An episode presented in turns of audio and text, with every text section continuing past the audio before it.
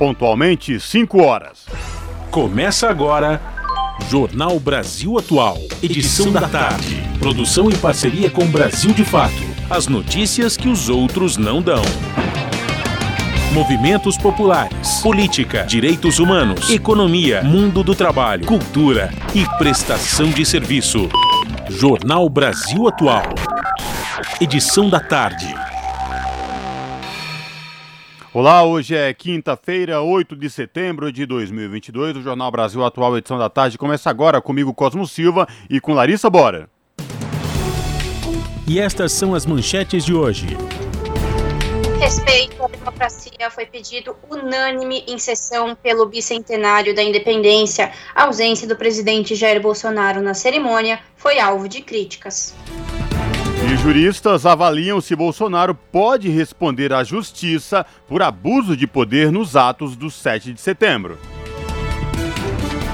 Pesquisa General Quest traz Haddad com 33% na corrida ao governo de São Paulo. Em segundo lugar, vem o ex-ministro do governo Bolsonaro, Tarcísio de Freitas, do Republicanos, com 20% de preferência.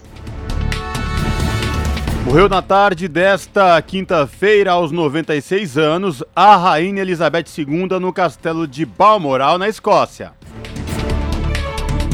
Steve Bannon, colaborador de Donald Trump e do bolsonarismo, se entrega à justiça em Nova York. Queimadas na Amazônia em uma semana superam as de um mês, alerta o INPE. Marca coincide com a baixa execução do orçamento pelo IBAMA para a prevenção e controle de incêndios florestais em 2022. E programa da União Europeia de Observação da Terra por Satélite, o Copérnicos, divulgou nesta quinta-feira que o verão europeu deste ano foi o mais quente registrado na história do continente. São 5 horas e 2 minutos pelo horário de Brasília. Participe do Jornal Brasil Atual, edição da tarde, por meio dos nossos canais. Pelo Facebook, facebook.com barra Rádio Brasil Atual. Ou pelo Instagram, arroba Rádio Brasil Atual. Você participa pelo Twitter, arroba RA Brasil Atual. Ou pelo nosso WhatsApp, o número é 11 968 93 7672.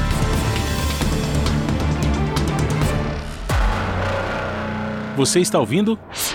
Jornal Brasil Atual, edição da tarde. Uma parceria com Brasil de Fato. Na Rádio Brasil Atual. Tempo e temperatura. Quinta-feira quente com céu entre nuvens aqui na capital paulista. Agora 27 graus. Final de tarde com muitas nuvens e vento forte. Pode chover fraco em algumas localidades durante a madrugada.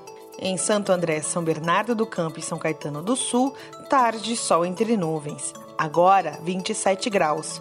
Na região do ABC Paulista, para o período da noite a temperatura fica amena e não há previsão de chuva.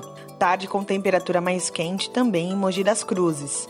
Agora os termômetros marcam 22 graus. Para a noite, o céu com muitas nuvens, mas também sem previsão de chuva. E em Sorocaba, região do interior de São Paulo, a tarde desta quarta-feira também é de solzão. Agora 28 graus. Céu com poucas nuvens e clima abafado. Não há previsão de chuva na região. Logo mais eu volto para falar como fica o tempo nessa sexta-feira. A temperatura continua subindo. Na Rádio Brasil Atual. Está na hora de dar o serviço.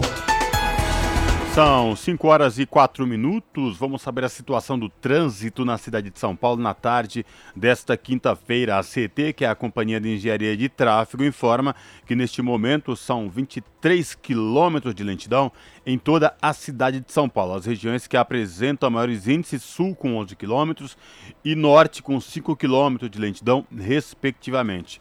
Lembrando que hoje, por conta do rodízio municipal, não podem circular no centro expandido veículos com placas de final 7 e 8. Trânsito aqui na Avenida Paulista, por enquanto, tranquilo nos dois sentidos, tanto da Consolação como quem vai no sentido do Paraíso. Situação de tranquilidade para quem também pega o metrô na tarde desta quinta-feira, todas as linhas operando em situação de tranquilidade para os passageiros. E esta mesma situação se repete com os trens da CPTM, que é a Companhia Paulista de Trens Metropolitanos que atende, atende aí toda a capital e grande São Paulo, incluindo o ABC Paulista. E muito atenção você que pretende pegar as rodovias Anchieta ou Imigrantes rumo à Baixada Santista.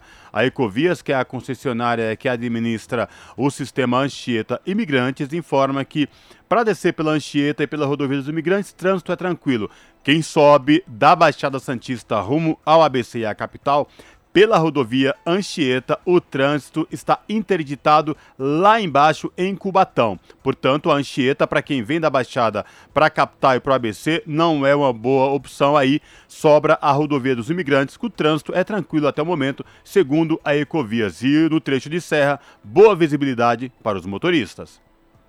Salve rapa, aqui é o Mano Brown, estou na Rádio Brasil Atual, as músicas que as outras não tocam. Participe do programa pelo WhatsApp 968937672. 968937672. Rádio Brasil Atual. Jornal Brasil Atual. Edição da tarde. 5 horas mais 6 minutos.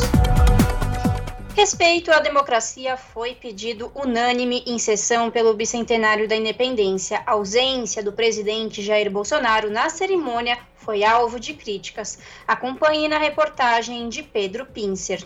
Parlamentares e autoridades destacaram a defesa da democracia como um dos desafios do Brasil no bicentenário da independência.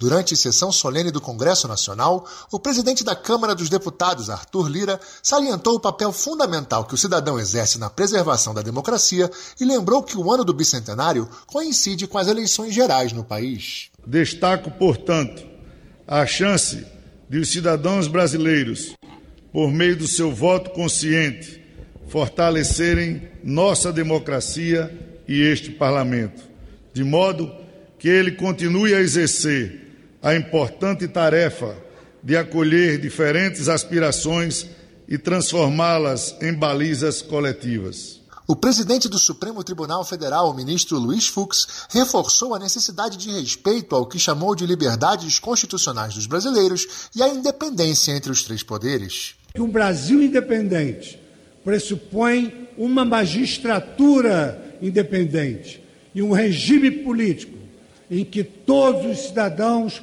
gozem de igualdade de chances, usufruam de todas as liberdades constitucionais e os poderes se restringam o seu exercício em nome do povo e para o povo brasileiro. O senador Randolph Rodrigues, da Rede do Amapá, presidente da Comissão Especial Curadora da Casa para o Bicentenário da Independência do Brasil, lamentou a ausência do presidente Jair Bolsonaro, que cancelou a participação na última hora sem justificativa. Peço desculpas aos chefes de Estado estrangeiros e, ao mesmo tempo, às missões diplomáticas pela ausência e não encaminhamento de nenhuma mensagem a essa sessão da parte do atual magistrado da nação. Os símbolos que nos unem, a nossa bandeira, os nossos hinos, eles pertencem a esta história, a todos os brasileiros, a estes 200 anos. A celebração do 7 de setembro é de todos não de uma facção. Também participaram da sessão presidentes de países de língua portuguesa, embaixadores e o coordenador da Comissão Especial Curadora da Câmara para o Bicentenário, deputado Henrico Mizassi, do MDB de São Paulo. Da Rádio Senado, Pedro Pincer. Jornal Brasil Atual, edição da tarde, são 5 horas e 8 minutos.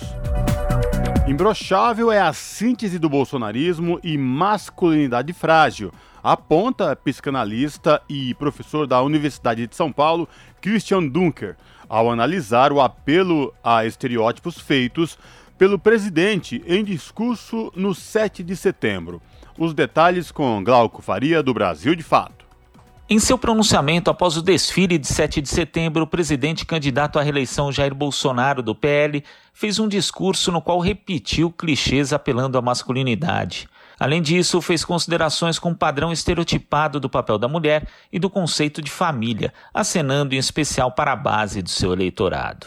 Após falar que a primeira-dama Michele Bolsonaro muitas vezes está à frente dele e não ao seu lado, recomendou aos homens solteiros que se casassem. Em seguida, beijou a primeira-dama para puxar o couro com o termo imbrochável, junto com parte da plateia. Para o psicanalista e professor da Universidade de São Paulo, Christian Dunker, a utilização do termo por parte do presidente da República é um apelo a pessoas que sentem a sua masculinidade tradicional ameaçada. O imbrochável é um significante fundamental né, do, do Bolsonaro desde sua campanha. E, e ele se refere a, essa, a esse apelo pela masculinidade que compõe boa parte dos apoiadores e cria um conjunto de identificações, né? Com aquelas pessoas que sentem que a sua masculinidade tradicional, heteronormativa, está ameaçada, né?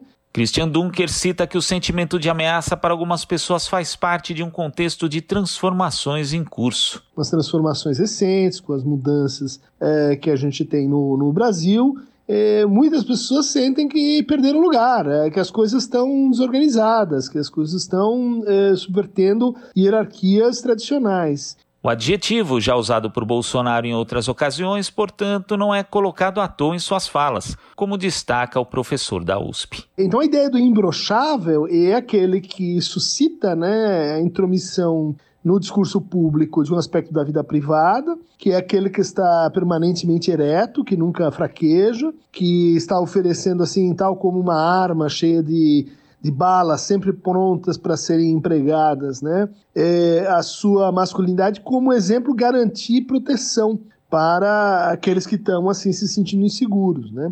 Christian Dunker aponta como o discurso de Bolsonaro está sendo frequentemente construído ao repetir o termo imbrochável. Então, uma retórica mais ou menos conhecida, você primeiro incita uh, um tema, um lado assim da fantasia, e para isso usa o discurso libidinal, libidinoso, e em seguida você oferece a proteção, em seguida você oferece a identificação com o líder, em seguida você oferece assim o pai protetor.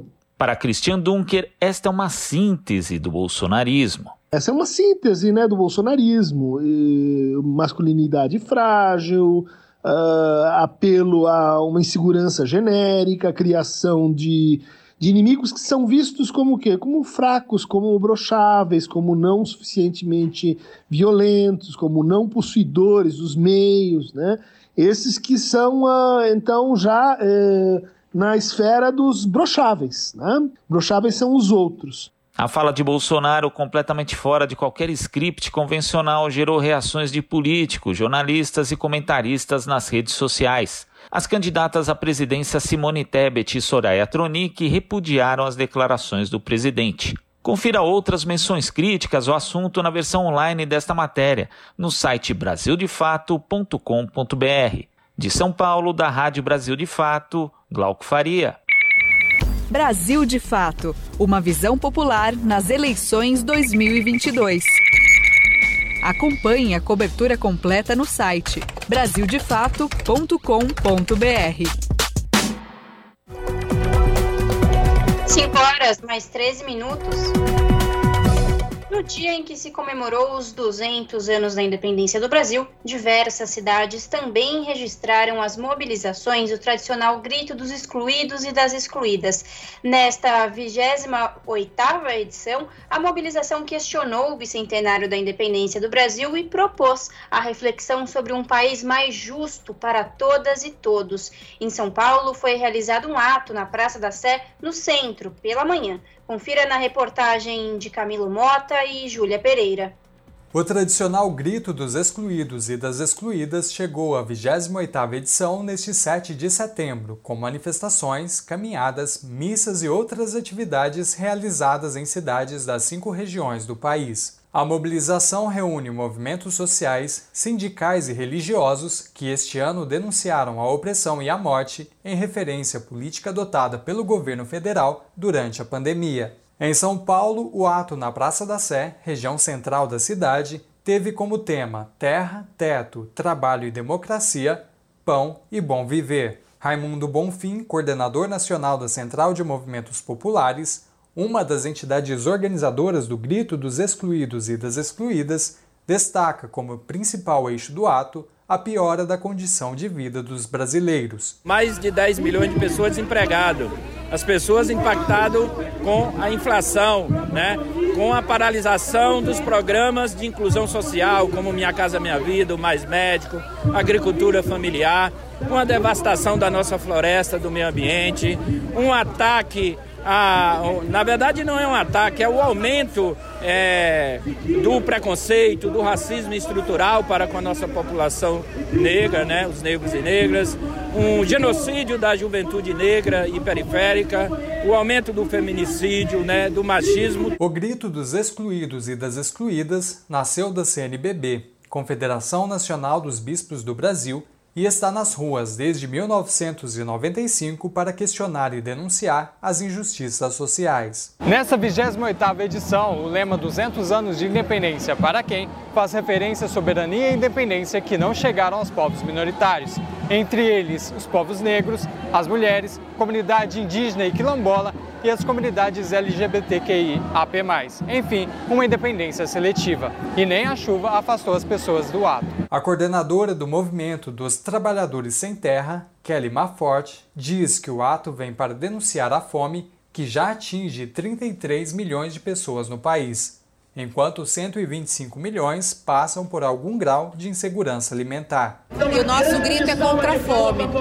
Nós temos uma realidade no nosso país de ser um país rico em bens naturais, mas que tem o seu povo passando fome. A fome é um projeto político, a fome é produzida por esse governo de morte e também por essa política do agronegócio.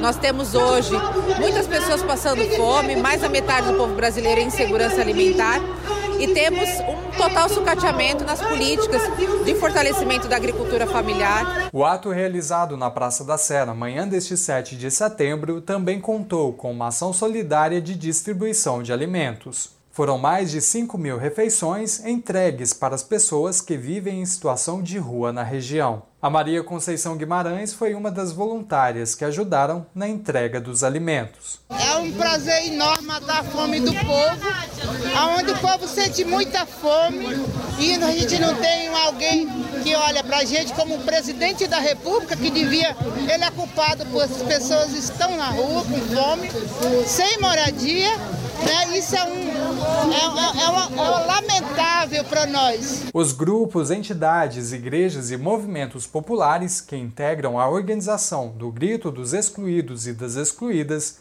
realizam atividades para discutir e refletir sobre a luta e resistência ao longo de todo o ano. Ao final do ato, Benedito Roberto Barbosa, conhecido como Dito, membro da campanha de Despejo Zero e da articulação do Grito, saudou a união das entidades que lutam por uma independência mais justa e inclusiva. Eu acho que foi um momento de muita emoção para nós estar aqui nesse momento e de resistência popular frente né, a uma luta por uma outra independência, né? porque nós estamos vivendo aí né, 200 anos da independência, mas não é a independência que nós queremos. A independência que nós queremos é a garantia né, de comida no prato, comida na mesa do nosso povo, de moradia digna, atendimento digno para a população em situação de rua. Aliás, nenhuma população em situação de rua, né, porque a rua não é um lugar para viver e muito menos para morrer. Né?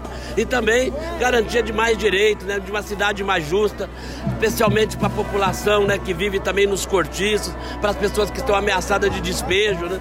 No Brasil hoje, mais de 600 mil pessoas estão ameaçadas de despejo. Essa não é a independência que nós queremos. A independência que nós queremos é uma independência com moradia digna e com um Brasil justo, com democracia. Camilo Mota e Júlia Pereira para a Rádio Brasil Atual e TVT. Jornal Brasil Atual, edição da tarde, são 5 horas e 8 minutos. Movimentos protestam no Rio de Janeiro e afirmam que independência é um Brasil sem fome. Faixa foi estendida nos Arcos da Lapa. Ações de solidariedade distribuíram comida às pessoas em situação de vulnerabilidade. A reportagem é de Vinícius Konchinski com locução de Daniel Lamir, do Brasil de Fato. Nesta quarta-feira, 7 de setembro, dia do bicentenário da independência do Brasil, por todo o país, movimentos populares denunciaram a fome que atinge 33 milhões de pessoas. Na cidade do Rio de Janeiro, em protesto realizado no centro, uma faixa foi hasteada nos arcos da Lapa com a frase: Independência é um Brasil sem fome. quatro movimentos populares realizaram o ato. São eles MPA, Movimento dos Pequenos Agricultores, MAB, Movimento dos Atingidos por Barragem, MTST, Movimento dos Trabalhadores Sem Teto e MUCA, Movimento Unido dos Camelôs. Os movimentos promoveram também uma ação de solidariedade para 500 pessoas no Morro dos Prazeres, região central da cidade. Já o MTST e o MUCA produziram 250 quintinhas para a população em situação de rua na Cozinha Solidária da Lapa. Segundo Gláucia Nascimento, coordenadora do MTST no Rio, o ato é uma resposta ao governo Bolsonaro. Denúncia a toda exclusão que vários grupos possuem na sociedade. Né? Esse ano que é, a exclusão ficou mais evidenciada após a pandemia, após todo esse desgoverno, a total ausência de políticas públicas, o governo ter feito, ter claramente dito que quer a exclusão de parcelas da sociedade. Para ela, os gastos com as comemorações realizadas hoje, incluindo o transporte do coração do imperador Dom Pedro I de Portugal ao Brasil, poderiam fazer diferença na vida de quem mais precisa. Ele trago aí o coração do nosso colonizador, é, a importância que dão para isso. O dinheiro que gastam com isso não gastam com comida, com alimentação, com política pública de habitação. Gláucia Nascimento espera que esse descaso seja levado em conta na eleição deste ano. A importância de hoje é de denunciar. A gente denunciar hoje, esperando que em outubro a população que vê aquela faixa, que tente entender essa denúncia, vá para a urna consciente do poder, do peso que tem o seu voto.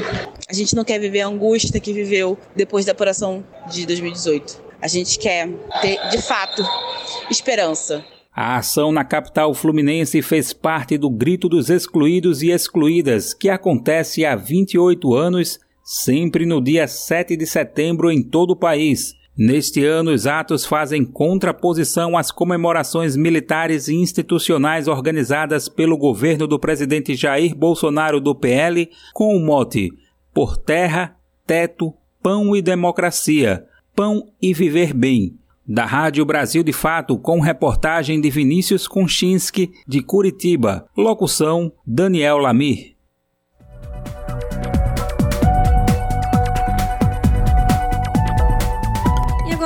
Jornal Brasil Atual, a gente vai acompanhar um trecho da entrevista do cientista político e professor da Fundação Getúlio Vargas, Cláudio Gonçalves Couto, para o nosso colega Glauco Faria, que foi ao ar na manhã desta quinta-feira. Couto analisa as comemorações do bicentenário da independência do Brasil e, segundo o professor, as próximas pesquisas eleitorais devem mostrar se pessoas na rua se traduzem em opção de voto na hora da eleição. Vamos ouvir. Foi, vamos dizer, mais um dia típico de governo Bolsonaro, né? Embora com uma data especial, né? A gente está falando aí do bicentenário da independência. Né, marcado aí esse, esse dia também pela reunião de centenas de milhares de bolsonaristas nos eventos promovidos pelo presidente da República, pelos seus apoiadores Brasil afora, mas foi um dia típico no sentido de que, mais uma vez, a gente vê o completo desrespeito às leis, né, inclusive à legislação eleitoral, o presidente cometendo aí abuso de poder econômico, abuso de poder político, transformando o que seriam atos comemorativos do bicentenário da independência em atos da sua campanha eleitoral e da sua autopromoção, né, da figura do presidente pessoalmente, chegou até a, a, puxar um coro ali dos seus atributos sexuais, supostamente tidos por ele, né? ou seja, foi um imenso desrespeito à democracia brasileira mais uma vez. Por isso que eu digo que foi mais um dia típico do bolsonarismo e, desse ponto de vista, nada muito surpreendente. Né? Aliás, ontem eu diria não houve nenhuma surpresa. Tudo que a gente imaginava que poderia acontecer, aconteceu. Tinha muita gente, porque o bolsonarismo tem, de fato, um apoio bastante significativo junto à sociedade brasileira, daí a sua resiliência, esse apoio que ele consegue sempre manter ali em torno de 30% do eleitorado que aprova o seu governo, que diz que vai votar nele. E aí não seria de se espantar que num dia como ontem, com toda a convocação que foi feita, com todo o aparato governamental posto para trabalhar a favor disso, inclusive também com o uso da propaganda eleitoral no rádio e na TV na véspera, para fazer um novo chamamento a essa base bolsonarista para que ela fosse às ruas, não seria de se estranhar que houvesse tanta gente naquele, naquele lugar. E enfim, o presidente atacando adversários, fazendo críticas ao funcionamento do sistema político brasileiro, fazendo ameaças não tão veladas assim ao próprio funcionamento do Supremo Tribunal Federal, né? não xingou, não usou palavrão, não chegou a nominar de maneira mais direta nenhum dos membros do Supremo ou o próprio Supremo do ponto de vista de um ataque direto, mas deixou nas entrelinhas e permitiu que o coro de ataque tanto aos seus adversários políticos quanto o Supremo Tribunal Federal, adversários políticos eleitorais, vamos dizer assim, e o Supremo que ele transformou num inimigo político também,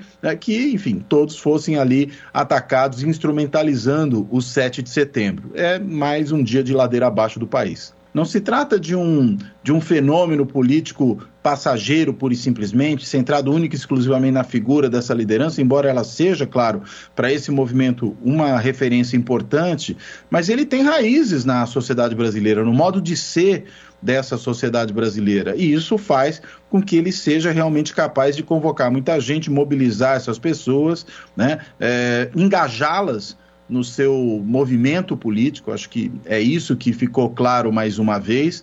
Agora, a gente não pode é imaginar que vai conseguir traduzir imediatamente esse número que chama atenção do ponto de vista de presença na rua em uma votação portentosa. Né? É uma votação significativa de qualquer maneira. Hoje, o presidente seria um candidato competitivo para ir para o segundo turno. Não para ganhar, mas para ir para o segundo turno. Isso é um desempenho político relevante. Mas é, gente na rua, milhares de pessoas na rua, não significam milhões de votos na urna. Né? É isso que eu acho que precisa ser entendido. E só para mencionar um exemplo, o meu colega é, Christian Lent, lá da Unirio e da, do IESP, da UERJ, ele chamou a atenção de uma coisa muito importante, até ontem mesmo, né? acho que numa postagem que ele fez no Twitter. O Christian Lent, ele chamou a atenção que dois dias antes do rechaço no Chile à nova proposta de Constituição, houve milhares de pessoas na rua marchando em prol do novo texto constitucional. Resultado a gente viu dois dias depois, né? Uma derrota fragorosa do novo texto por dois terços. Então, não é porque o Bolsonaro coloca centenas de milhares na rua que ele vai, a partir daí, ganhar a eleição. Claro, ele vai instrumentalizar isso na campanha, vai tentar demonstrar aí que é alguém que tem muito apoio popular, né? Que está forte, mas daí a se tornar alguém vitorioso eleitoralmente vai uma distância monumental. Né? E eu acredito que a situação dele, do ponto de vista eleitoral, é muito menos vistosa do que a situação que ele consegue demonstrar quando chama os seus próprios apoiadores à rua. É, é esse o presidente da República, não tem a menor consideração por quem quer que seja, e menos ainda tem consideração pelas mulheres. Então vai ser difícil avançar nesse eleitorado. Né? Ele já leva uma grande desvantagem, levava já em 2018, conseguiu reduzir isso um pouco lá na reta final, mas era um outro momento, havia um outro clima na sociedade, bem diferente desse clima que nós temos hoje. Eu acho que dessa vez, até pelos seus próprios atos, vai ser muito mais difícil para o presidente Bolsonaro ele reverter a brutal rejeição que ele tem entre o eleitorado feminino. Porque, no fim das contas, política é também modo de fazer as coisas, né? Política não é só o resultado, digamos, de uma ação de governo do ponto de vista da política pública entregue lá na ponta, né? Política é também o procedimento que você adota. E quando se começam a adotar procedimentos desse tipo, né, procedimento do jogo rasteiro, jogo sujo, né, uh, você na realidade contamina a sua própria política com esse modo de ser. Né? Você passa a legitimar que isso seja parte do jogo. Né? E isso não pode ser legitimado, não só na campanha, mas depois eu diria o seguinte: dá para jogar dentro das regras do que a democracia permite, sem apelar para esse jogo sujo e ainda assim enquadrar o seu adversário. Eu diria até que esse é o modo de fazer isso. Né? É mostrar, olha, nós respeitamos as leis, respeitamos a democracia e vamos usar os instrumentos dela para enquadrar esse adversário. Acho que, inclusive, isso tem que ser tomado em conta para ações que vão ser levadas adiante contra o Bolsonaro por todos os abusos cometidos no dia de ontem. Não só no dia de ontem, mas eu estou falando agora especificamente disso. Né? Acho muito pouco provável, não há, não há tempo e nem seria prudente que essas ações tivessem seu desfecho antes da eleição. Porque imagina, Bolsonaro, por exemplo, uma candidatura caçada antes da eleição, aí vai falar que perdeu no tapetão, coisa do tipo. Não, de, deixa ele perder nas urnas, só que depois eu acho que essas providências têm que ser tomadas, inclusive do ponto de vista da sua elegibilidade. Bolsonaro precisa se tornar, logo depois dessa eleição, inelegível por um prazo de oito anos, né, que é o que a lei prevê, por conta de todas as atrocidades que ele cometeu. Né? Isso não pode ficar impune. E eu acho que é essa a regra do jogo que tem que ser usada. Não o jogo sujo, não é, é, é a criação de mentiras, não é isso que resolve, mas é a, a, a severidade da lei aplicada no momento certo. Acho que é isso que tem que ser utilizado. Você acabou de ouvir um trecho da entrevista do cientista político e professor da Fundação Getúlio Vargas, Cláudio Gonçalves Couto. Para ouvir essa entrevista na íntegra ou ter acesso a outros conteúdos, acesse o YouTube da rádio, youtube.com/barra Rádio Brasil Atual. Jornal Brasil Atual, edição da tarde, são 5 horas e 30 minutos. Bolsonaro pode responder à justiça por abuso de poder nos atos de 7 de setembro? Juristas avaliam uso de estruturas oficiais. Os detalhes com Daniel Lamir, do Brasil de Fato o uso de estruturas do Estado voltadas para a comemoração do bicentenário da independência por parte do presidente e candidato à reeleição Jair Bolsonaro do PL, na quarta-feira, dia 7, devem resultar em ações na Justiça Eleitoral. Até o fim da tarde da quarta, as campanhas do ex-presidente Luiz Inácio Lula da Silva do PT, de Ciro Gomes do PDT e de Soraya Tronic da União Brasil haviam anunciado que iriam acionar o Judiciário. Por meio de nota, os advogados Eugênio Aragão e Cristiano Zanin Martins, que representam a coligação Brasil da Esperança de Lula, citaram que Bolsonaro fez uso indiscutível de um evento oficial para discursar como candidato. Para os advogados, há abuso de poder econômico e político acachapante com o uso de recursos públicos de uma grande estrutura pública para fazer campanha. A deputada federal Luísa Erondina, do PSOL, também anunciou em seu perfil no Twitter que os parlamentares da legenda vão à justiça. Ao Brasil de Fato, o advogado Marco Aurélio de Carvalho, integrante do grupo Prerrogativas, afirmou que, no caso, há um claro abuso de poder econômico combinado com o uso de poder político. Ele afirma que Bolsonaro se utilizou de uma data nacional com estruturas de um evento que foi organizado pelo governo federal para atingir objetivos políticos e eleitorais. Assim, para o advogado, essa conduta precisa ser examinada à luz da legislação eleitoral e precisa ser duramente repreendida. Segundo o Glossário Eleitoral Brasileiro, disponível no site do Tribunal Superior Eleitoral, o abuso de poder político, abre aspas, ocorre nas situações em que o detentor do poder se vale de sua posição para atingir de modo a influenciar o eleitor. Caracteriza-se dessa forma como ato de autoridade exercido em detrimento do voto. Fecha aspas. Já o abuso do poder econômico em matéria eleitoral, abre aspas, está relacionado ao uso excessivo antes ou durante a campanha de recursos materiais ou humanos que representem valor econômico, buscando beneficiar candidato, partido ou coligação, afetando assim a normalidade e legitimidade das eleições. Fecha aspas. Tanto o abuso de poder político quanto o econômico são condutas ilegais praticadas nas campanhas eleitorais e podem levar, se comprovadas, à inelegibilidade do candidato por oito anos, entre outras punições. Da Rádio Brasil de Fato, com informações da redação em São Paulo. Locução: Daniel Lamir. Brasil de Fato Uma visão popular nas eleições 2022. Acompanhe a cobertura completa no site brasildefato.com.br. 5 horas mais 33 minutos. Genial Quest sobre a corrida eleitoral ao governo de São Paulo, divulgada nesta quinta-feira, mostra o ex-ministro e ex-prefeito Fernando Haddad, do PT, à frente da disputa com 33% das intenções de voto. Em segundo lugar, vem o ex-ministro do governo Bolsonaro, Tarcísio de Freitas, do Republicanos, com 20% de preferência.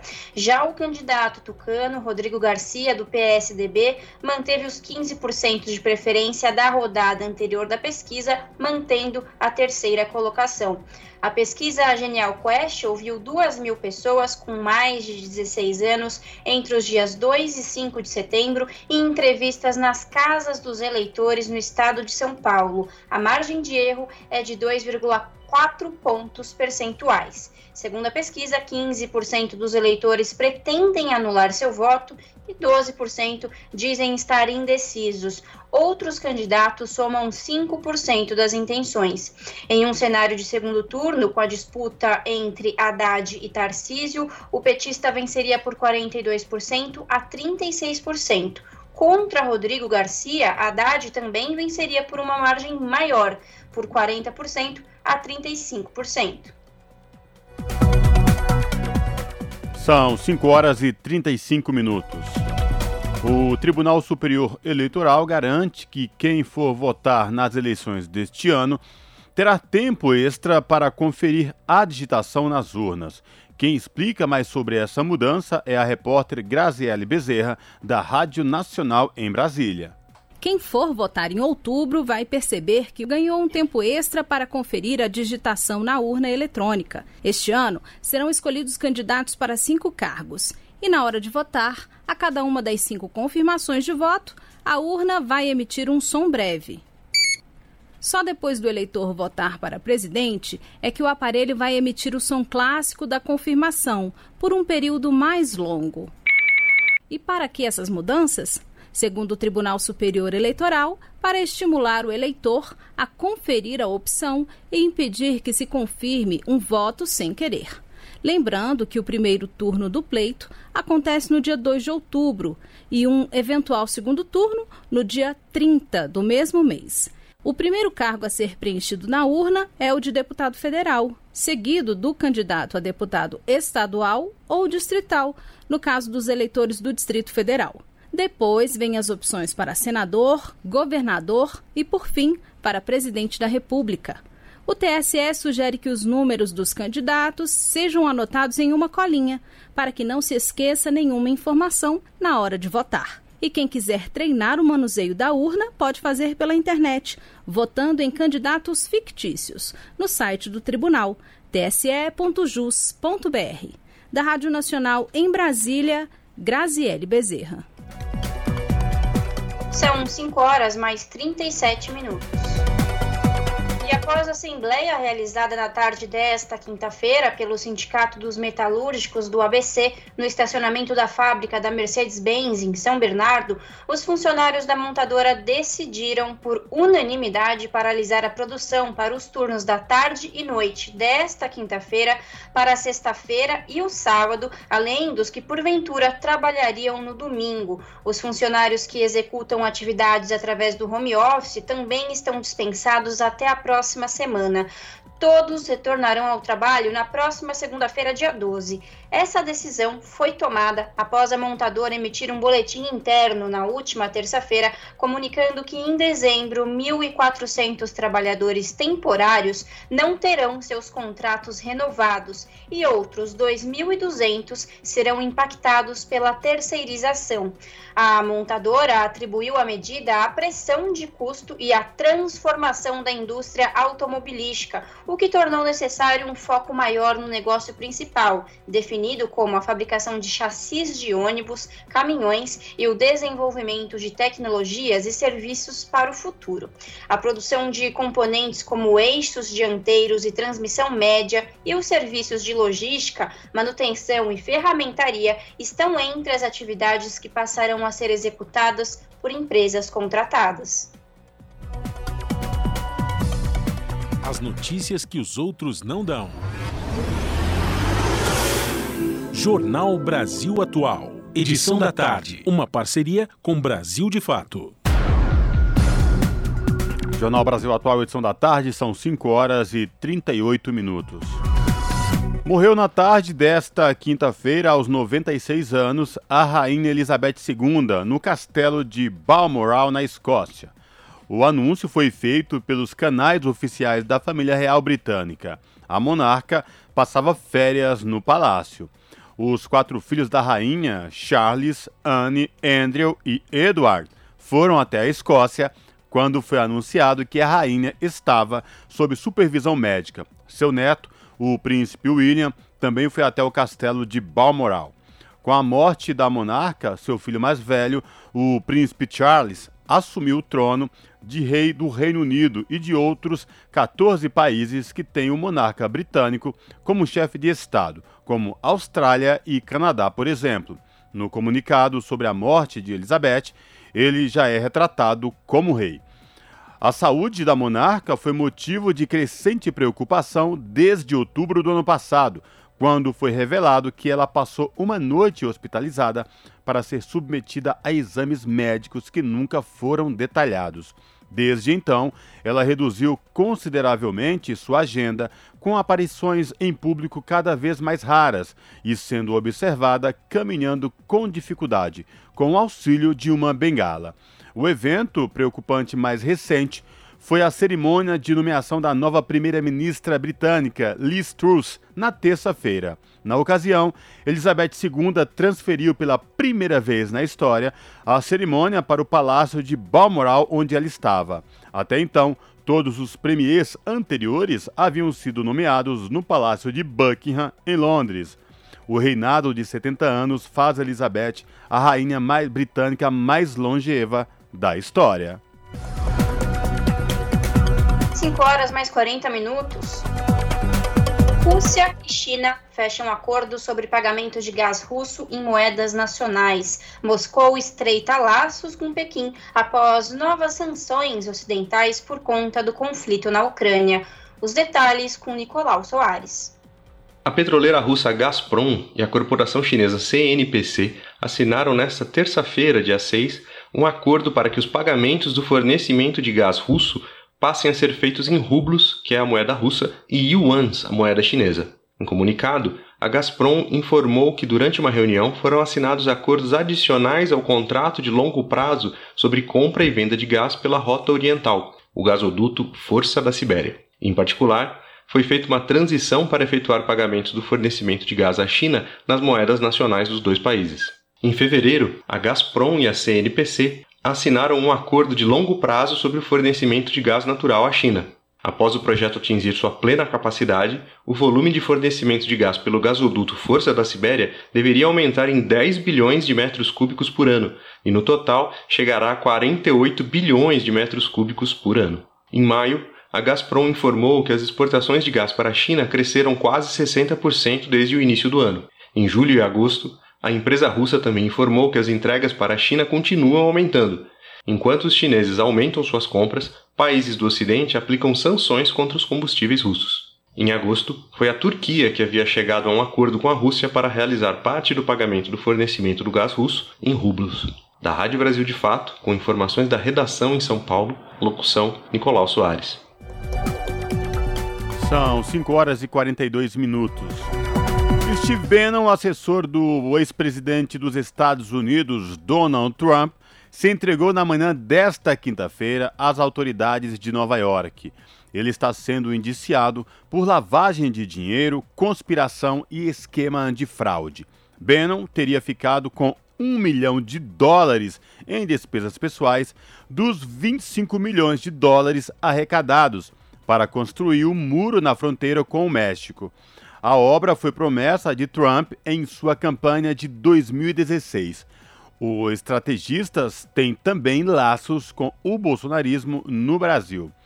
Dois anos atrás, no final de seu mandato, Donald Trump perdoou Bannon de acusações de fraude. Mas o perdão é federal e não tem validade em âmbito estadual. Segundo a CNN, a promotoria de Manhattan iniciou no ano passado, após o perdão presidencial, uma investigação criminal sobre a campanha de arrecadação de fundos coletivos, ao I Build the Wall, que em português significa Vamos construir o muro de Bannon. De acordo com os promotores, os doadores do fundo foram enganados e pensaram que todo o dinheiro seria direcionado ao esforço de construção. Na terça-feira, Bannon disse sofrer acusações falsas que integram nada mais do que uma armação político-partidária do sistema de justiça criminal americano. Em julho, a justiça norte-americana condenou Bannon por desacato à CPI que investiga a invasão do Capitólio em janeiro do ano passado. O colaborador de Trump se recusou a testemunhar ou fornecer documentos ao comitê da Câmara dos Deputados.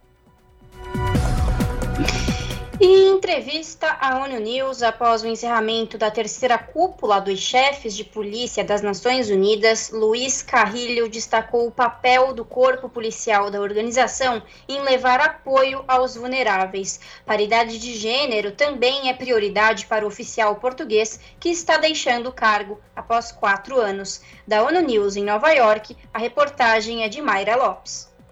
O conselheiro de polícia das Nações Unidas, Luiz Carrilho, está deixando o cargo após cinco anos contribuindo para a paz e segurança nas missões da ONU pelo mundo. Em entrevista para a ONU News, o oficial português afirmou que a presença da organização tem sido chave em diversos países em conflito ou em processo de estabilização. Luiz Carrilho, que comandou forças policiais em operações de paz na República Centro-Africana, no Haiti e em Timor-Leste, destacou que uma das prioridades do Corpo de Segurança da ONU é cuidar dos mais vulneráveis. Quando estamos a falar das missões de manutenção de paz, a parte operacional, ao princípio, está sempre mais presente no apoio aos deslocados internos, aos refugiados, às vítimas de crimes, aos grupos minoritários, por vezes étnicos aos grupos minoritários religiosos e nós, digamos assim, uh, trazemos essa esperança de uma maior segurança ao nível da proteção de civis, que é as populações que têm a necessidade do nosso apoio. Na última semana, o conselheiro esteve na terceira cúpula dos chefes de polícia das Nações Unidas, na sede da ONU em Nova York. Forças de 120 países participaram do evento, que, segundo Carrilho, foi uma oportunidade para debaterem o papel da polícia e como podem ajudar na implementação da Agenda 2030. As discussões do evento se concentraram na identificação de abordagens e práticas para operacionalizar o papel da Divisão de Polícia das Nações Unidas como prestadora de serviços em todo o sistema. Os participantes também buscaram meios para reforçar esforços e melhorar o desempenho, incluindo o lançamento do Pacto Voluntário sobre o avanço da paridade de gênero na Polícia das Nações Unidas, além de integrar as prioridades de policiamento das Nações Unidas nos processos, discussões e fóruns internacionais de paz e segurança. Da ONU News em Nova York, Mayra Lopes. São 5 horas e 47 minutos. O presidente do Chile reforma ministérios após derrota em referendo constitucional. Gabriel Boric substitui aliados por representantes de partidos da Concertação, a antiga coalizão governista. A reportagem é de Michele de Mello, do Brasil de Fato. O presidente do Chile, Gabriel Boric, confirmou sua primeira reforma ministerial, trocando chefes de quatro pastas e abrindo mais espaço para centro-direita no governo. A partir desta terça-feira, dia 6, Carolina Torrá, do Partido pela Democracia, assume o Ministério do Interior. Ana Lia Uriarte, ex-chefe de gabinete da antiga ministra Isquias assume a Secretaria-Geral da Presidência. No Ministério da Saúde, a médica cirurgiã Ximena Aguilera assume no lugar de Maria Begonha Yarça. Diego Pardo será o novo ministro de Energia, substituindo Cláudio Wepe. Por fim, Silvia Dias assume o Ministério da Ciência, Tecnologia, Conhecimento e Informação, sucedendo Flávio Salazar. Com isso, o chefe de Estado confirma o giro do gabinete para a centro-direita, dando mais espaço para a coalizão Socialismo Democrático, que reúne os partidos da antiga Concertação. Isquia Sitches, amiga pessoal e ex-coordenadora de campanha de Boric, deixa a pasta do interior e fica de fora do governo. Já George Jackson foi tirado da Secretaria-Geral da Presidência, mas assumiu o Ministério de Desenvolvimento Social. Os anúncios estavam previstos para o meio-dia, mas foram oferecidos com hora e meia de atraso, em transmissão no Palácio La Moneda, sede do governo. Segundo meios locais, Boric teria voltado atrás em duas nomeações pelas polêmicas suscitadas na imprensa e nas redes sociais. Seriam os casos dos nomes de Manuel Monsalve, que deveria assumir o Ministério do Interior, e Nicolás Cataldo, atual subsecretário de Educação, que passaria para a pasta de Defesa. Dessa forma, o comitê político do governo será formado por cinco mulheres e um homem. Carolina Torrá, no Ministério do Interior, Janete Rara, no Trabalho, Antônia Orreiana, no Ministério da Mulher, Camila Vallejo, porta-voz do governo, e Ana Lia Uriarte, na Secretaria-Geral da Presidência, sendo o único homem o ministro da Fazenda, Mário Marcel. Estudantes secundaristas convocaram uma manifestação contra as mudanças no gabinete de ministros. Apesar de pacíficos, os atos foram reprimidos pela polícia militar chilena, os chamados carabineiros. Até o momento, seis pessoas foram detidas. Os estudantes também exigem liberdade aos presos políticos da revolta social de outubro de 2019, que deu início ao processo constituinte no país. De São Paulo, da Rádio Brasil de Fato, Michele de Mello. 5 horas mais 50 minutos. Suécia lidera pela primeira vez classificação de 191 países no Índice de Desenvolvimento Humano. Crise da pandemia, impactos na economia e baixa expectativa de vida afetaram as nações lusófonas. Entre os países de língua portuguesa, todos caíram no ranking. Da ONU News, mais detalhes direto de Nova York com a repórter Ana Paula Loureiro. As Nações Unidas publicaram esta quinta-feira o relatório de desenvolvimento humano 2021-2022. A publicação observa uma reversão de cinco anos no progresso em todo o mundo. Em conversa com a ONU News, o diretor do Escritório de Desenvolvimento Humano, Pedro Conceição, explicou as razões para o declínio global no desenvolvimento, que marca uma estagnação inédita em 32 anos. O Índice de Desenvolvimento Humano, desde que nós começámos em 1990 até 2019, tem vindo sempre a aumentar. Em 2020 e em 2021, pela primeira vez, decaiu a nível global. Todos os anos há alguns países em que o Índice de Desenvolvimento Humano cai. Normalmente, um em cada dez países. Nos últimos dois anos, no período 2020-2021, nove em cada dez países viram uma queda do Índice de Desenvolvimento Humano. Por isso, isto é uma manifestação com números quantitativos deste retrocesso, deste passo atrás no desenvolvimento, que se reflete também um passo atrás que temos dado no progresso para os Objetivos de Desenvolvimento Sustentável. A análise considera variáveis como saúde, educação e rendimento médio de uma nação. Pela primeira vez, a Suíça lidera o ranking de desenvolvimento graças ao aumento da expectativa de vida e à recuperação de sua renda per capita após o fim de todas as restrições da Covid-19. Entre os países de língua portuguesa, Portugal está na posição 38. Em seguida vem o Brasil na posição 87, Cabo Verde na posição 128, São Tomé e Príncipe 138, Timor-Leste como 140 da lista.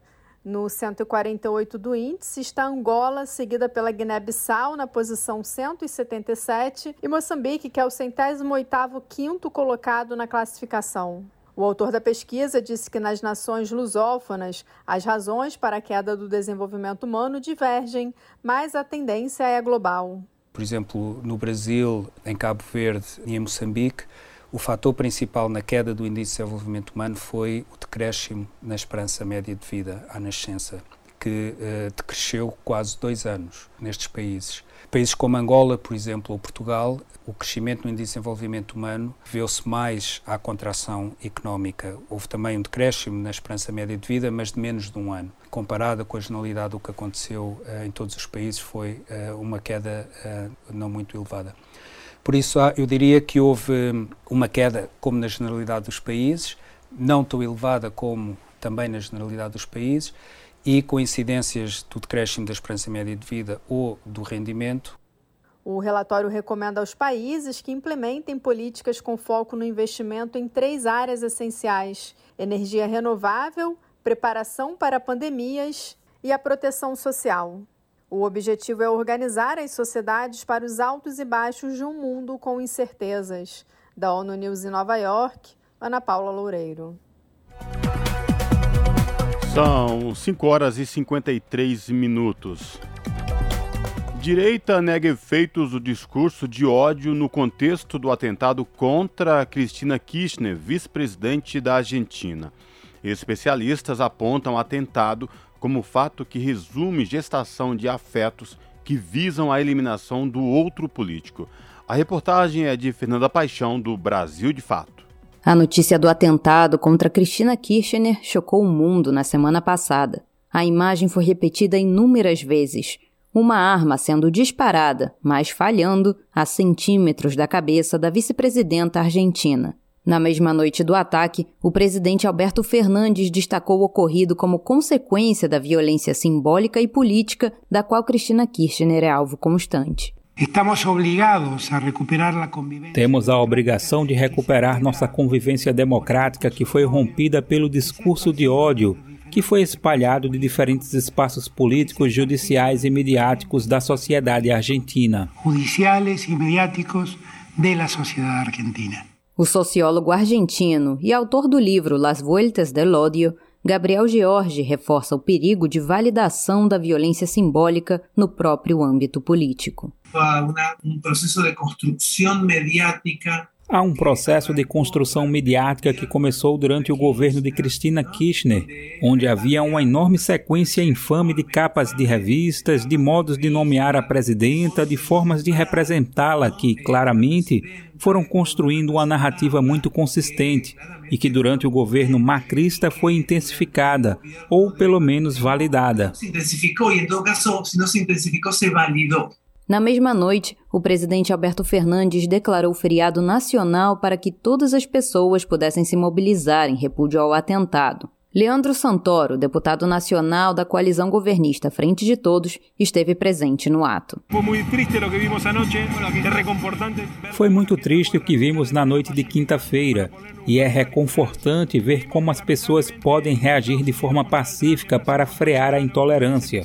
Vimos que, infelizmente, nos Estados Unidos com Trump e no Brasil com Bolsonaro, foi se naturalizando o discurso de ódio, de agressividade, de preconceito e racismo absolutamente irracionais. Incluso irracionais, absolutamente irracionais.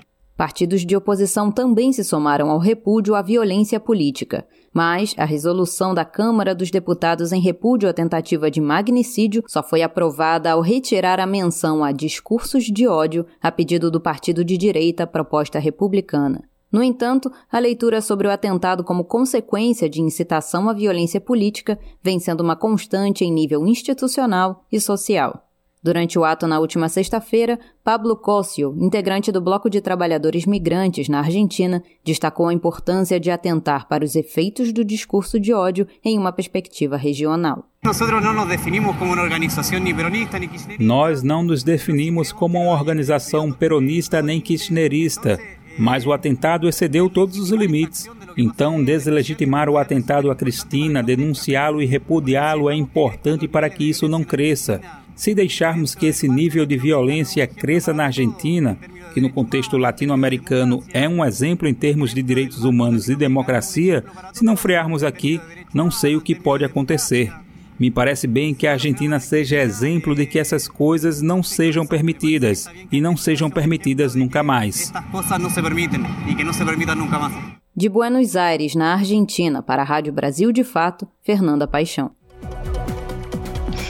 E o verão de 2022 na Europa foi o mais quente registrado na Europa, na história do continente, anunciou nesta quinta-feira o programa da União Europeia de Observação da Terra por Satélite, o Copérnicos.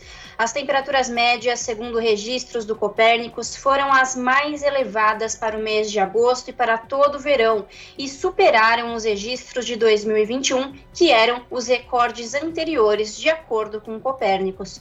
O mesmo aumento de temperatura de 0,4 graus Celsius com relação a 2021 também foi registrado em junho e julho. O programa Copérnicos utiliza uma série de satélites chamados de Sentinel. O primeiro deles foi lançado em 2014. A Europa enfrenta também sua pior seca em pelo menos 500 anos, com dois terços do continente em estado de alerta. Relatório de agosto do Observatório Europeu da Seca indica que 47% da Europa está em condições de alerta com claro déficit de umidade do solo e 17% em estado de alerta, em que a vegetação é afetada pela falta de umidade. O rio Reno, na Alemanha, está em níveis comprometedores para o escoamento da produção do centro da Europa para o porto de Roterdã. Segundo economistas, a interrupção pode reduzir em até meio ponto percentual o PIB da Alemanha no ano. Além do continente europeu, outras regiões do hemisfério norte também sofrem com as altas temperaturas. Os Estados Unidos têm reservatórios em baixa e o abastecimento de água dos moradores pode ficar comprometido. Na China, uma onda de calor recorde tem levado a racionamento de energia e fechamento de indústrias a pluralidade de ideias e a informação confiável nunca foram tão necessárias. Você que gosta do conteúdo jornalístico produzido pela Rádio Brasil Atual e pela TVT tem uma missão muito importante: dar o seu apoio para que nossa voz continue cada vez mais forte. Jornalismo independente, com responsabilidade com a notícia e com a democracia, só é possível com a participação e o apoio popular. Acesse o site catarse.me/tvt faça a sua assinatura e nos ajude com sua contribuição. Rádio Brasil Atual e TVT. Compromisso com a notícia. Compromisso com você. 18 horas. Rádio Brasil Atual. Para sugestões e comentários, entre em contato conosco por e-mail redação@jornalbrasilatual.com.br ou WhatsApp DDD 11 96893 7672. Acompanhe a nossa programação também pelo site redebrasilatual.com.br.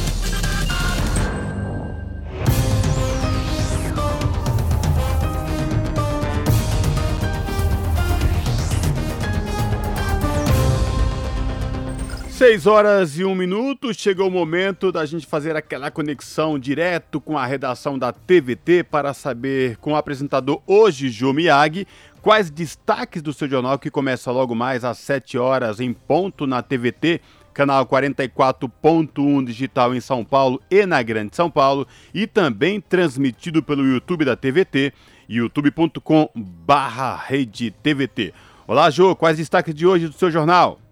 Boa noite, Cosmo, Larissa e ouvintes. Um dos destaques de hoje é sobre o abandono do IBAMA, Instituto Brasileiro do Meio Ambiente e dos Recursos Naturais Renováveis. Neste ano até agora, a entidade usou apenas 37% do orçamento para o combate e prevenção de queimadas. E o pior é que a Amazônia está passando pela pior crise de queimada de todos os tempos. Do dia 1 ao dia 5 de setembro, foram 14.839 focos de fogo, média de dois novos incêndios por minuto. Também vamos repercutir a notícia de que a Mercedes-Benz, em São Bernardo do Campo, anunciou a demissão de 3.600 trabalhadores da fábrica de caminhões e chassis de ônibus. Em assembleia hoje à tarde, os funcionários decidiram fazer paralisações por três dias. A gente também fala sobre dados da Fiocruz, informando que a cobertura vacinal está caindo nos últimos anos no Brasil. A taxa de vacinados na população-alvo era de 85% em 2015, caiu para 73% em 2019, para 67% em 2020 e no ano passado não chegou a 60%. A queda coloca o país em risco, já que os surtos de doenças até então controladas podem voltar. É tenebroso, né? Esses são alguns dos destaques de hoje, quinta-feira, do seu jornal, que começa às sete da noite. A TVT, vocês já sabem, é sintonizada no canal 44.1 aqui na Grande São Paulo e também passa em diversos canais pagos. Nas demais regiões dá para assistir pela internet no youtube.com barra TVT. Um grande abraço a todos e espero vocês logo mais às sete da noite. Até lá! Jornal Brasil Atual, edição da tarde. Uma parceria com Brasil de Fato. Um senador tem que lutar em Brasília pelos interesses do seu estado, mas nem todos pensam assim. Tem candidato querendo defender os interesses do PT, já outro candidato para defender a família Bolsonaro. E São Paulo, quem defende? Eu. Meu nome é Edson Aparecido. Eu sou candidato a senador. Porque não faz sentido São Paulo mandar 716 bilhões para Brasília e só voltar 47. Eu sou o Rodrigo, o novo governador. A gente precisa de um Edson, senador para São Paulo. Vote Edson Senador 155. Coligação São Paulo para frente.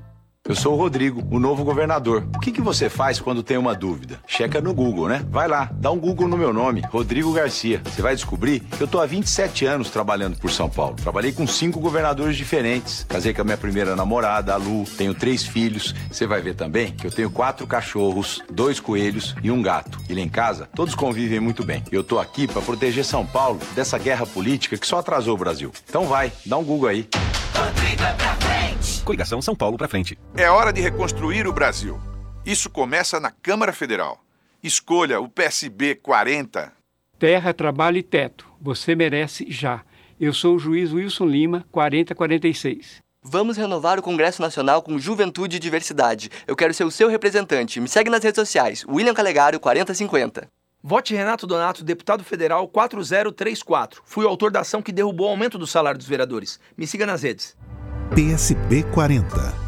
Marcos Pontes foi o único astronauta brasileiro a ir para o espaço, orgulho nacional. E a pedidos do comandante, Marcos foi quem entrou primeiro na estação espacial. Escuta a história. Peguei a bandeira do Brasil, fiquei esperando minha vez. Ele olhou e falou assim: Você vai na frente, porque não é você que está entrando, Marcos. É uma bandeira, é um país, é uma nação. Foi por isso que eu entrei primeiro na estação espacial com a bandeira do Brasil. Marcos Pontes, o astronauta brasileiro, o senador de São Paulo. Dois, dois, dois. Coligação São Paulo Pode Mais. Republicanos, PSD, PL, PTB, PSC, PMN. Suplentes, professor Alberto Cirlange Maganhato. Tarcísio. É 10. Neste 7 de setembro, comemoramos 200 anos da independência do Brasil. Independência não é uma palavra, não é um conceito, não é apenas um sentimento. Independência é um modo de vida. Independência é você se sentir seguro e ter confiança que vai colocar comida na mesa. É você ter um sonho e poder acreditar nele. Independência é você saber que seus filhos terão um grande futuro, um futuro de prosperidade. Essa sim é a verdadeira independência. Alô, Bolsonaro! Tô fechado com o Tarcísio. Tarcísio é 10. É 10. Coligação São Paulo pode mais.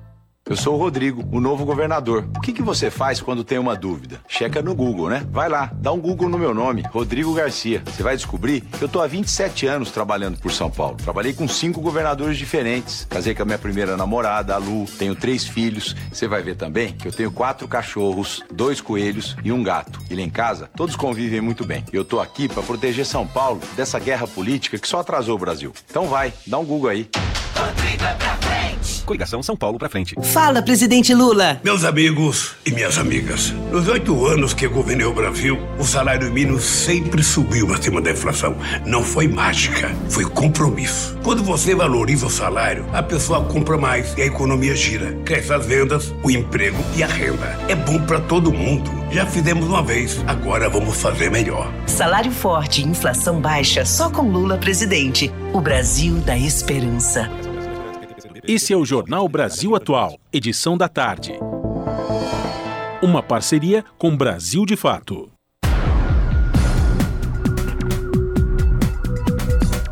E o nosso contato agora no Jornal da Rádio Brasil Atual é com a Cida de Oliveira. A Cida que é repórter do portal da Rede Brasil Atual, redebrasilatual.com.br. Olá, Cida, tudo bem? Prazer falar contigo. Oi, Cosmo. Boa tarde. Prazer em falar com você e com os ouvintes. E aí, como foi o feriado da Independência?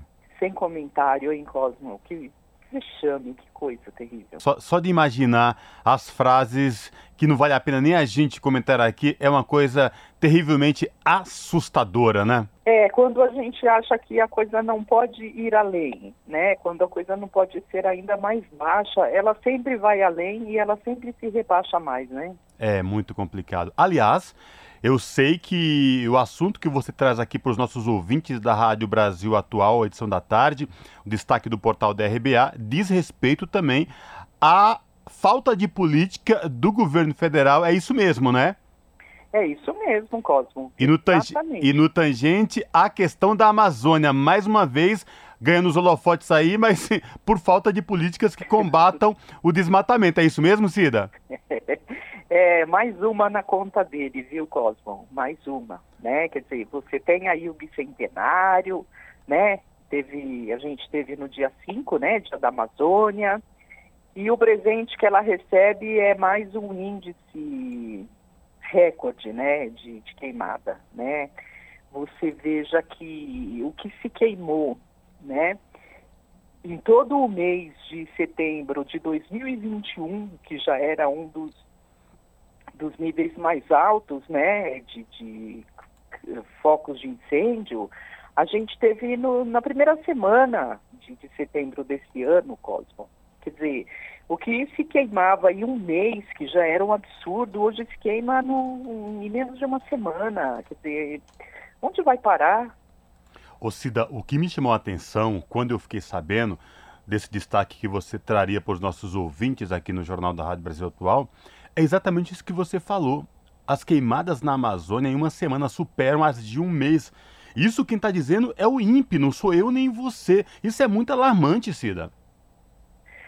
Pois é, Cosmo, é o que mais é, chama a atenção, né? Quer dizer, você tem um, um número, um número oficial, tá certo? Que chama a atenção para um dado tão, é, tão alarmante que o que tem por trás é, é a destruição é, de uma floresta que tem um, uma importância muito grande para o equilíbrio climático. Né? E a gente não está falando só de uma região, a gente está falando da influência desse equilíbrio climático para várias regiões. Né? Se não fosse assim, é, não teria todos os olhos, assim, todos os olhos do mundo é, não estariam voltados para a Amazônia. Ô Cida, né? ô Cida, essa questão das diferenças climáticas já é visível para a gente, principalmente a gente que mora aqui na região sudeste. Nós estamos em pleno inverno, nós tivemos um inverno, um dos invernos mais quentes dos últimos anos e uma mistura muito complicada que a gente não sabia se era inverno ou verão especificamente quanto às estações do ano, não é?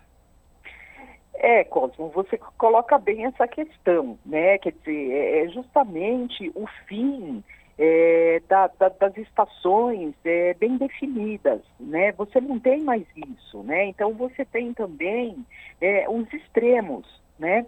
É, a SBPC é, já na, na semana que passada, já desde a semana passada, já vinha promovendo é, só lembrando os ouvintes, né, a SBPC é a Sociedade Brasileira para o Progresso da Ciência, ela já vinha promovendo uma série de debates é, com, com, grandes cientistas, né, nome de, de, bastante prestígio, reconhecidos e tal, para discutir diversos temas, né, de que maneira que a ciência ela pode contribuir para a independência, né? Veja, a gente está falando de independência, não daquele circo que tomou conta ontem é, é, do, do, dos principais espaços, né? Mas a discussão foi muito séria, né? Então, então veja só que um, um dos temas, né, que foi muito é, colocado, é, é, foi justamente assim da necessidade de se tomar providências, né, de se juntar governança, de se juntar ciência, né? Uma ciência é, é até um pouco mais audaciosa, né, que, que traga uma linguagem nova que dialogue com a, a, as populações tradicionais, né?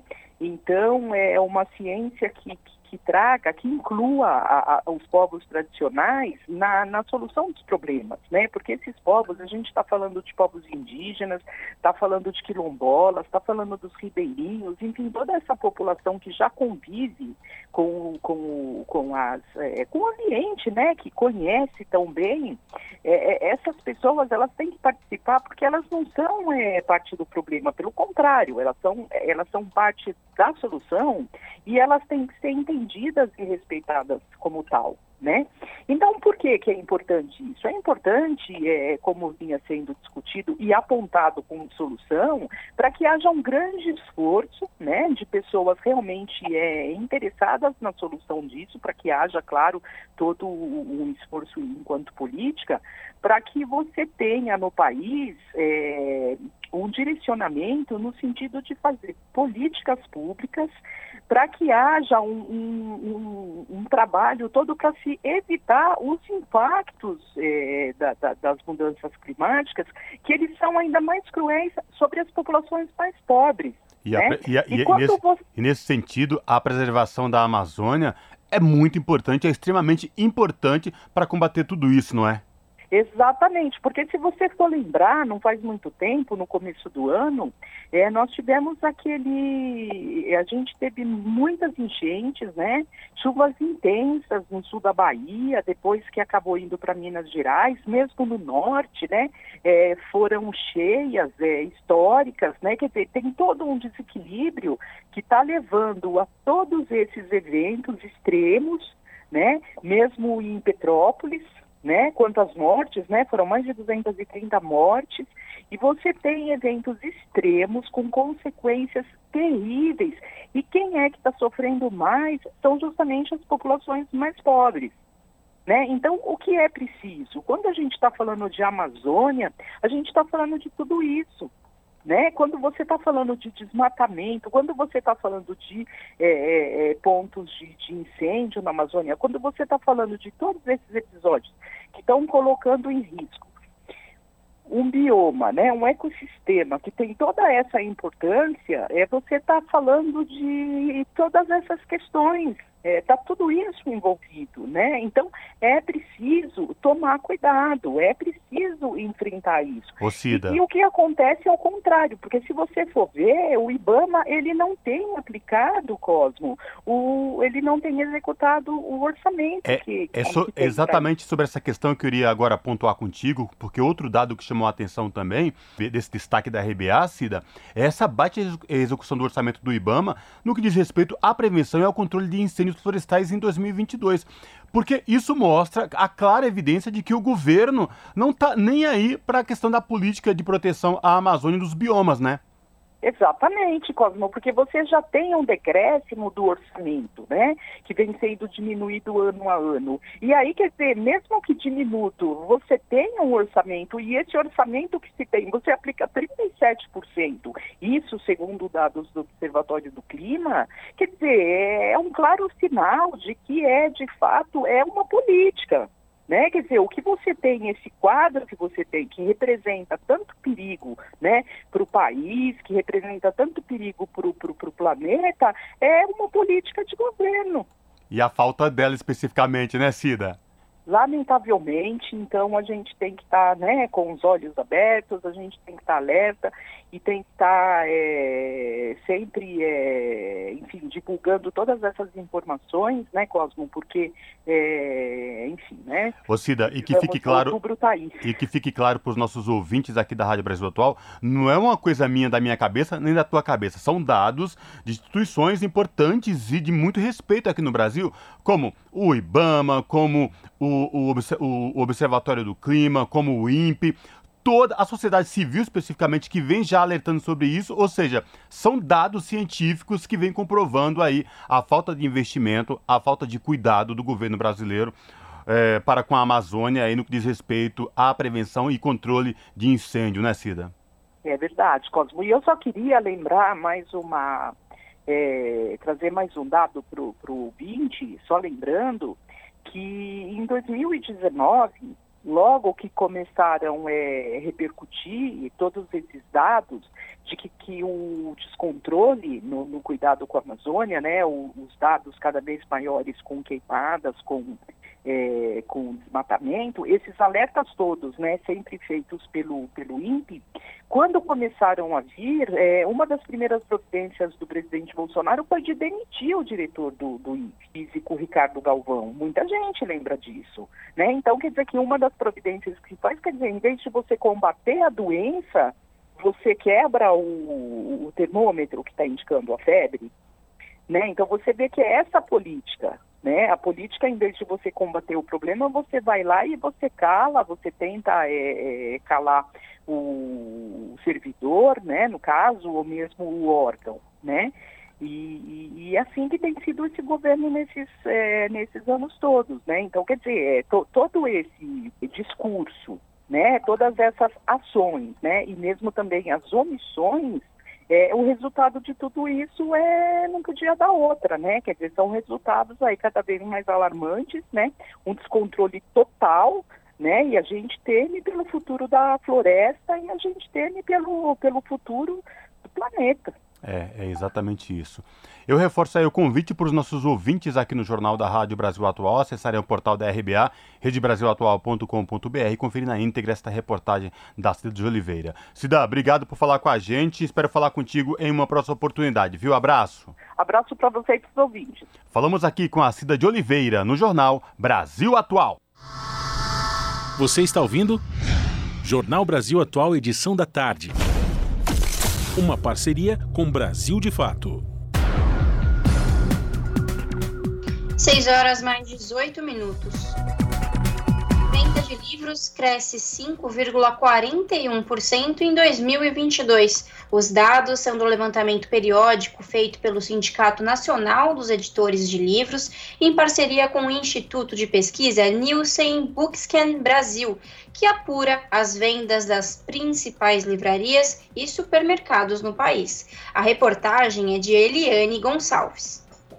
A venda de livros no Brasil vem apresentando bons resultados. O mês de julho foi o segundo melhor mês em vendas de livros em 2022. No período foram comercializados quase 4 milhões e 840 mil livros em todo o país. O faturamento do setor ficou em 191 milhões de reais. Apesar dos números serem ligeiramente menores que os registrados no mesmo período do ano passado, no acumulado de 2022, as vendas e o faturamento superam as de 2021. Entre janeiro até meados de julho, foram vendidos quase 31 milhões de livros. Nesse mesmo período do ano passado, tinham sido pouco mais de 29 milhões, uma alta de 5,4%. O faturamento cresceu ainda mais, cerca de 9,2%. Os dados são do levantamento periódico feito pelo Sindicato Nacional dos Editores de Livros, em parceria com o Instituto de Pesquisas Nielsen Bookscan Brasil, que apura as vendas das principais livrarias e supermercados no país.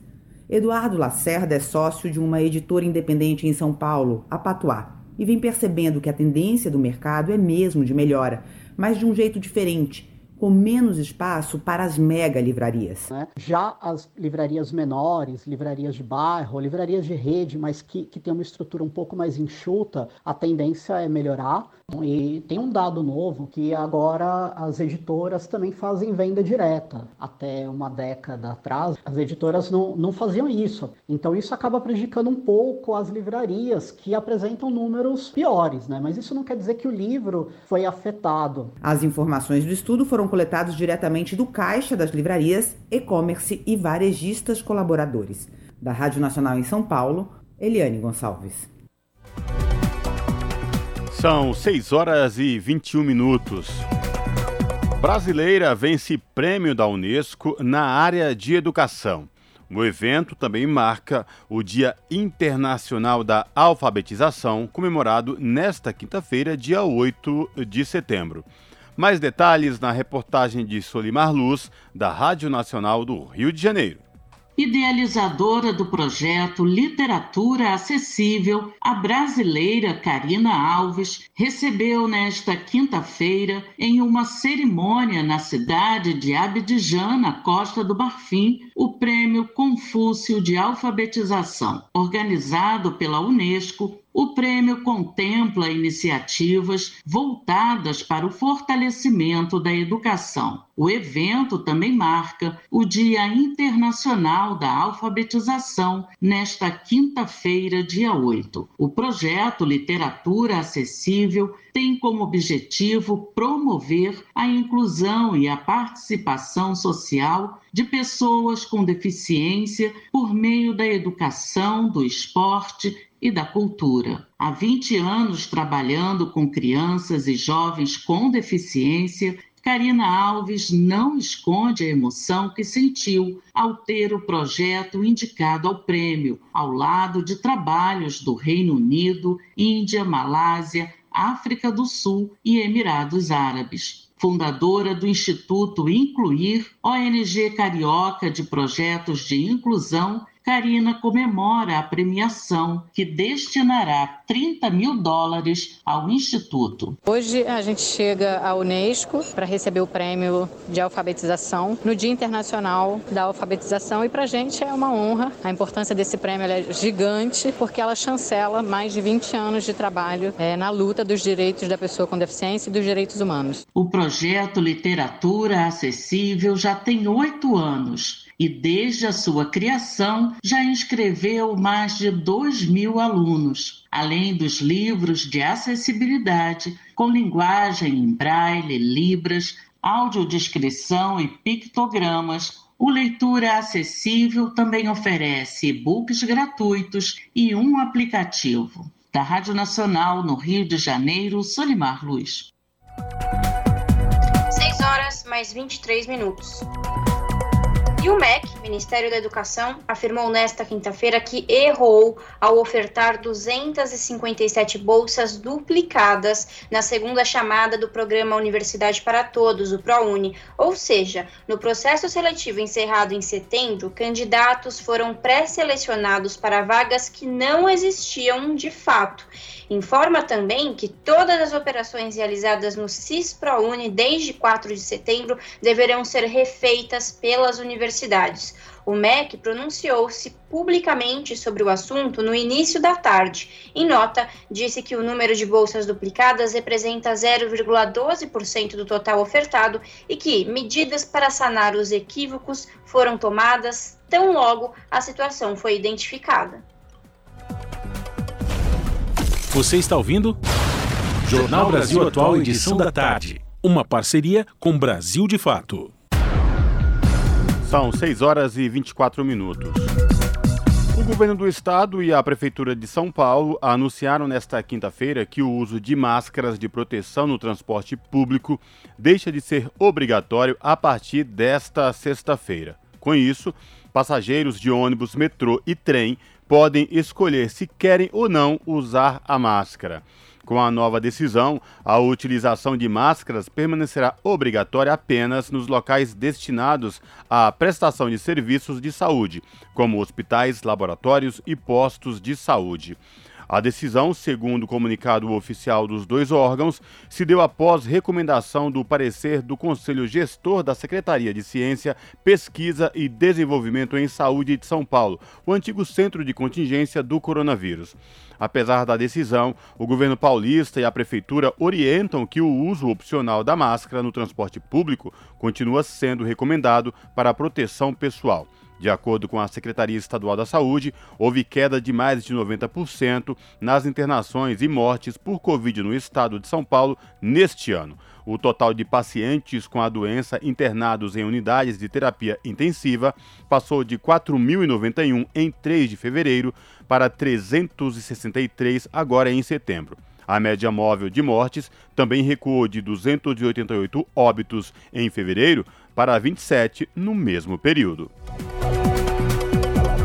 6 horas mais 26 minutos.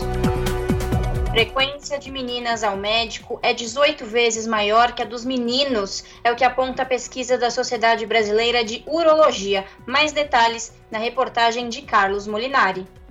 Pesquisa inédita feita pela Sociedade Brasileira de Urologia, com dados do Sistema de Informação Ambulatorial do Ministério da Saúde, revela que o número de consultas de meninos adolescentes de 12 a 18 anos ao urologista é 18 vezes menor que o de atendimento de ginecologistas a meninas da mesma faixa etária. Em 2021, foram registrados 189 mil atendimentos femininos por ginecologistas na faixa etária de 12 a 18 anos, contra 10 mil atendimentos masculinos por urologistas nessa mesma faixa etária. Em 2020, foram 165 mil atendimentos de meninas por ginecologistas e 7 mil atendimentos de meninos por urologistas.